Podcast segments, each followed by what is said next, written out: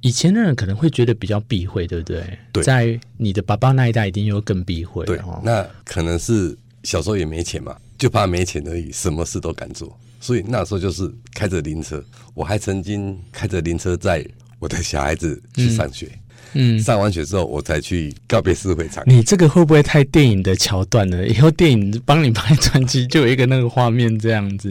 小朋友也不忌讳耶，小朋友也不忌讳，小朋友也不忌讳啊。倒是老师应该校长会吓死，对，老师有点 有点吓一跳。文学嚼嚼嚼嚼一定，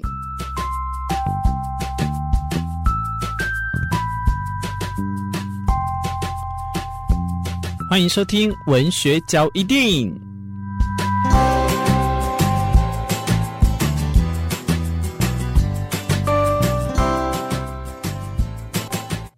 今天文学嚼一定呢，在节目当中跟大家邀访了这本新书《与女儿的生命约定》哦。我在看的时候哦，我一直有时候你知道看一下就停一下，你知道吗？因为他就快要快快快快要哭了，我的还还给个休等一下呢。所以我今天访问当事人，哇，那他又是这个主角《与女儿生命约定》的爸爸，我把他请到节目当中哦。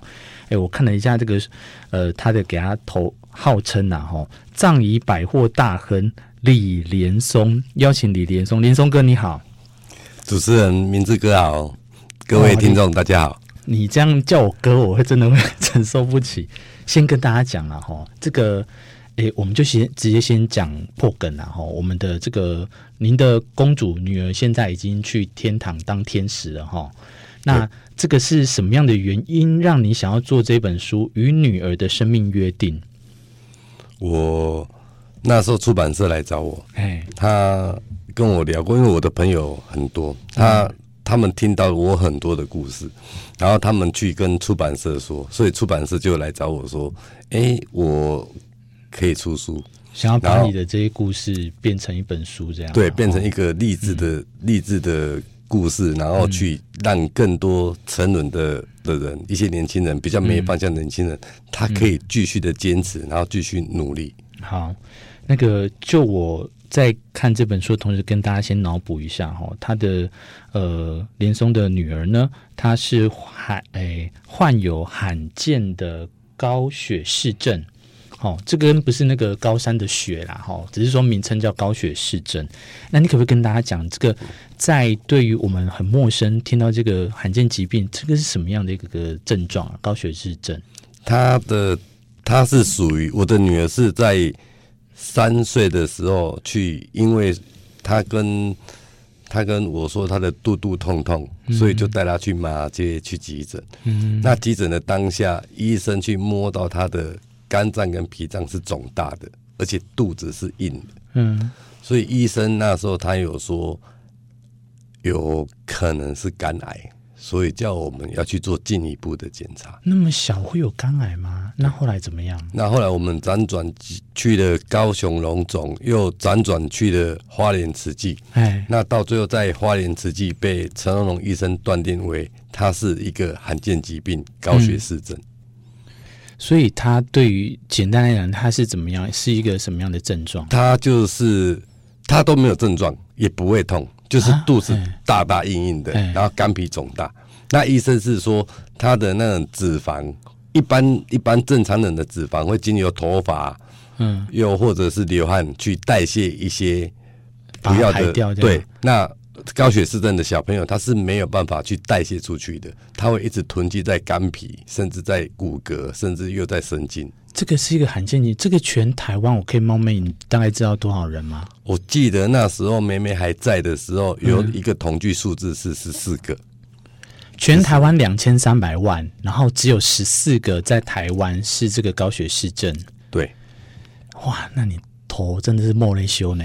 比比。比就像中头奖一样，你那时候那个，我我知道你一定会感谢很多医生哦。那这个，因为你在这个求诊过程当中，你可不可以跟大家讲？我觉得这个用一个很恐怖的数字来讲的话，他们才会比较吓到。那个有没有办法医疗？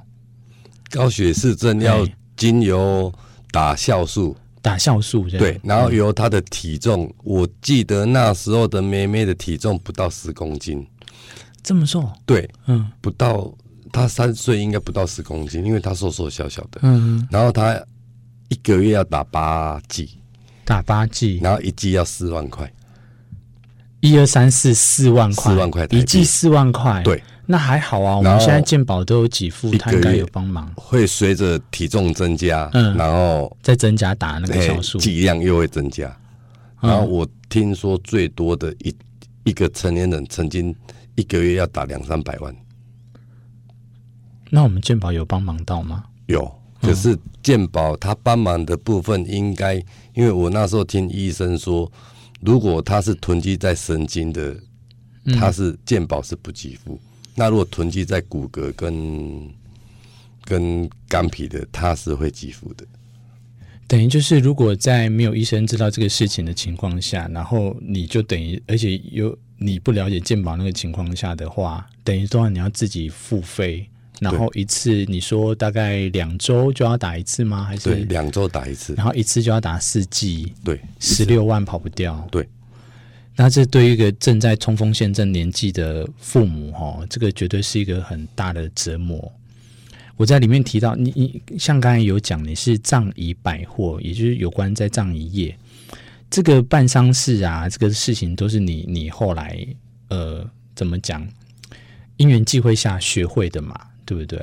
对，我基本上是嗯礼仪社的大盘哦，OK，好，就我就是负责提供那些原物料给礼仪社，嗯、然后再由礼仪社他们去去办丧事。对，你走入这一行的原因是什么？可不可以跟大家分享一下？我那时候我是在是开游艺场，嗯，那太太是开金子店。嗯，林松很好玩哦，他是台东人哦，哦，对，但是呢，台东人，所以他在台东那时候是开游艺店这样，好，然后老婆开金子店这样子，对，然后那时候遇到了我一个朋友，嗯，他跟我说，他问我，他询问我有没有兴趣做做洗照片、符文这些后加工，嗯，好，然后刻骨灰罐，嗯。的一些作业，嗯。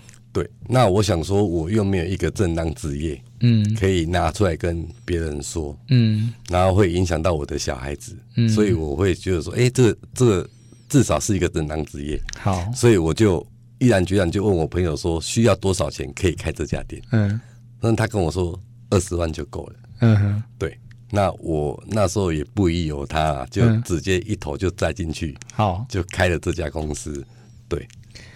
后来呢，就在书中哦，你如果看到的话，你会看到它里面有相关的介绍，提到说，呃，他哇，我一第一篇就很沉重，爸爸妈妈跑路，对不对？对哦，那个事情，然后到后来再讲述说，他对于女儿这个病症呢，中间的这个劳碌奔波，哦，我刚他跨黑，我都会觉得，我我会扪心自问啊，今天我要是当你刚刚这个现在这个对象的父母的话。我有办法像你有这样的勇气吗？哈，这个绝对是，呃，我们都会一直很疑问的。我来看了很多人这次帮你写序，里面的那个林家龙，他提了一个东西，因为你现在在还在我们的葬仪百货这个行业里面，他提了一个东西，我想要让我们的听众朋友去了解，在那个 COVID nineteen 爆发的时候，然后他就讲到说，那时候是没有补助在我们的葬仪。葬仪社这一区块，对不对？对。然后他们还要去，你们还要去碰确诊的大体，嗯，因为当然这我不知道，原来碰已经过往的确诊的大体也会被感染，这个我们可能不知道。那再来就是，我们完全也没有想过这件事情，欸，哎，对，我们都忽略掉，就是你们其实应才应该是第一线需要这些保护措施的人。那时候疫苗先给你们打，后来我们诶、欸、经过我的争取啦，是所以这个也是你这个就要跟大家讲，因为我觉得这个东西我们完全没有办法想象，不是没有办法想象，是因为我们不知道这个应该要这样做，结果大家都忽略掉。所以我觉得你的书有一件事情很好玩，就是至少你可以提醒我们大家有一些葬仪是我们看不到的地方，然后乃至于他后来就呃，他有一对非常好的儿女，那当然。姐姐她已经到天上去当天使了，然后儿子现在也还在诶、这个传播传播熬啊哈，然后也帮你生了一个金孙，这样，这个整个的过程，你现在如果再回头看的话，我现在想要问的是说，你会不会觉得说，这当中出成就你现在目前这样的事业，是你你真的要归功是你女儿吗？因为我看完之后，其实我反而会觉得你周遭很多贵人是在帮你，还有你自己。我觉得我女儿让我转念。让你转念哦，这个很对。对，因为曾经我开过灵车，买买灵车，然后自己开灵车，从商家也好，从殡仪馆也好，到火葬场，嗯，那这个费用一次，那时候在台东一次是六千块，嗯，就是说你载着棺木到火葬场，嗯，一次六千块。嗯，可是这时间点，如果在台东市区，我们大概都知道嘛，嗯、到火葬场顶多二十分钟，嗯，赚六千，嗯，那时候会觉得很高兴，嗯，真的很高兴，因为毕竟有一个很实质的收入这样子，而且又很快。以前的人可能会觉得比较避讳，对不对？对，在你的爸爸那一代，一定又更避讳。对，那可能是小时候也没钱嘛，嗯，那就怕没钱而已，什么事都敢做。所以那时候就是开着灵车，我还曾经开着灵车载我的小孩子去上学，嗯，嗯上完学之后我才去去告别式会场。你这个会不会太电影的桥段了？以后电影帮你拍传记，就有一个那个画面这样子，小朋友也不忌讳耶，小朋友也不忌讳，小朋友也不忌讳啊。倒是老师应该校长会吓死，对，老师有点有点吓一跳。我这也告诉我们啦，我觉得有时候访问很多不同的来宾哦，各行各业，我觉得我们都要给予他一个很棒的尊重。他能成立在这样的行业当中，三百六十五行，能有一行占一席之地，一定是有他的道理在。呃，再来要讲一个比较沉重的，虽然今天这个呃泰鲁阁号、泰鲁阁百倍属沟那个出轨的事件之后，我们当然都有看到你的身影了。那更不用讲说这个当中。很难过的是有这样的一个公安意外，哦，这个事故不管是人为或我们后来发生，呃，还在敲定的。你在当中，我有一个很有想要问你的是，你这当中应该已经心力疲惫到没有办法难过了，对不对？你每天要处理到那不是每天及时处理很多，不管来的大题残缺不破的，你要在那么短时间消耗掉。我为什么要跟你讲这件事情，连总？我去呃有一次有一个机会，我刚好去看了，在 YouTube 上还有好血淋淋那个消防队的，还是那时候的普悠玛事件有没有？普悠玛也是在我们宜兰那边嘛，然后那个消防队员他立刻。我不知道他正确名字是消防队员，他就是判定说这个送红牌，这个黄牌，红牌就是可能就不需要再救他了，黄牌可能还需要急救。现场判定说先要送他的伤别的那一个人，很遗憾的是，他后来也是过不去他的那一关。就像我在事情跟你录的，我跟你讲，每个人没有办法有这么的可以在失智或者是心灰意冷的时候，还有办法再站起来。那我那时候看到他的时候，我很伤心。这一个事件是他后来选择轻生离开这个世界，我不知道他要承受多大的那个压力。你那一天也是一样，你在这个四月二号泰鲁格事件当中，你一样也是这样来来去去来来去。当然，你已经有葬仪的这个经验，你可能比较可以释怀。可是。你你那个情况下你是怎么过来的？你可以跟大家分享吗？我很难想象哎、欸。普悠玛事件我就遇到了，我知道，对，我就遇到了。然后太鲁格的事件是，我记得那一天是中午，我打算去钓鱼啊，便当拿着打算去钓鱼。你不远干呢？你还要去钓鱼？对。然后后来看到电视有说火车出轨，那。我是现任的全国葬仪公会理事长，嗯，所以我就第一时间打给花莲葬仪公会理事长，嗯，我说还好吧，需要协助吗？嗯，他说报告理事长，哎、欸，目前很惨，伤亡才一个。啊，还不需要来。哦，那个他是当下是不是？才十一点多？哦，就那个当下没多久，到十二点半，他跟我说。报报告理事长，目前死了五个，那其中有一个生还者爬过一个车厢，然后出来，他告诉了我们，他爬过的那车厢都是尸体，所以你必须赶快调度修复大队，赶、嗯、快上来支援我们。所以你这二话不说就开始来处理，我连衣服都没拿，嗯、我就钓竿现在还在那个海边。对，我就车车子开了，我应该在三点以前已经到了花莲殡仪馆。嗯，对。然后我到了花莲殡仪馆，就是第一设备的问题，嗯，因为如果有大量死亡，就是冰柜的问题。然后第二就是修复的问题，因为上次的。普悠玛事件之后，你就更有经验来处理泰鲁格事件吗？我可以这样讲吗？哎、欸，是，嗯，因为我们全国会它底下有一个修复大队，嗯，那我们这个修复大队，我又曾经担任过重大灾难的主席，嗯，所以在气爆事件，然后花莲地震、嗯、台南地震，然后包括两次的火车意外。嗯，基本上我都有参与啊，嗯嗯，所以我们大概都知道怎么去处理这些后续的事宜。那你怎么调试的？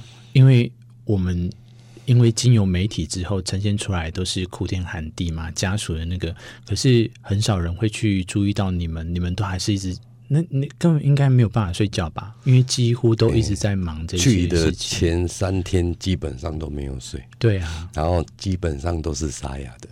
你要怎么去把你的心情去修复这些事情？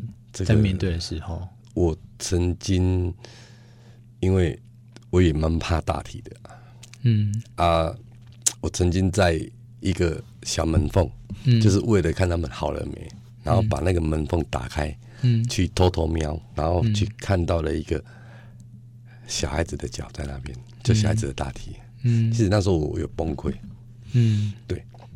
可是我告诉自己，嗯，就是说，还有很多人在等他们要回家，嗯，所以我们必须要再赶快把这些工作做好，嗯，让他们的亲人至少去抚平他们的心，然后让他们的亲人可以带着他们回家。可是你没有解决掉你的心理的状态，你就这样一直在处理这些事情。你回去的时候，或你一个人的时候，你不会很，我不知道，突然会无以巨大的压力会难过。真的会难过，可是应该也没没多大时间难过，因为那时候要跟、嗯、要帮台铁，要帮交通部，嗯、又要帮家属。的政府这样、嗯、对，然后又要帮各地方政府去调度这些，包括要送回去的这些人，然后又我又要照顾这些我带过来的修复大队的这些七六行者的、嗯、的食衣住行，是。其实基本上。应该没有什么多余的时间让我去，嗯，去去在这些承受这些负面的。有遇到很不谅解的对您的谩骂吗？还是说有对您不公平的没有方向这样？哎、欸，家属是没有了。嗯，对，家属完全都没有，因为家属完全都是感谢的。嗯嗯，对。如果没有经过在这个葬仪社的这个。呃，来历之后哈，我们可能其实没有办法透过在 Podcast 跟大家讲这件事情，其实也可以让大家了解，在这本书里面呢，或多或少，呃，我我在读完，我刚才就跟你讲，我在读完的时候，我觉得你有很多都轻描淡写，这个就是你一个，我觉得你你大风大浪过了，你现在必须要用很平稳的方式去讲述这样啦。那里面有没有特别会让你印象很深刻的？当然，我们可能不要触及到。你女儿的事情的话，有没有让你觉得说，哎、欸，你想要告诉大家的是有什么？在这本书里面，我觉得，嗯，哎、欸，天将大任于斯人也啊，必先苦其心志，劳其筋骨。嗯，这个是我一直以来对自己说的。那我们会遇到很多真正的困难，很多的困难。嗯，可是还有人在等着我们吃饭，我们还是要。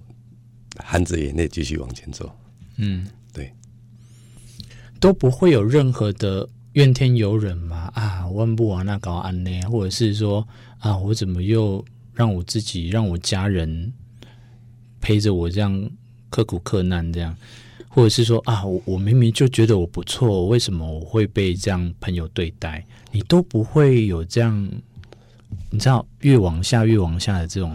我不会，我后来有一点释怀。嗯，我会觉得说，老天爷可能冥冥当中有安排一些工作要让你做，所以你必须经历这一些。嗯，对。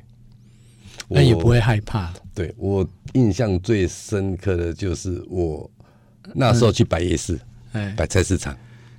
夜市是底兰台当迄个四维夜市哦，然后包括中央菜市场哦，我都没去做过哦。嗯哼，可是我还是被摊主倒钱。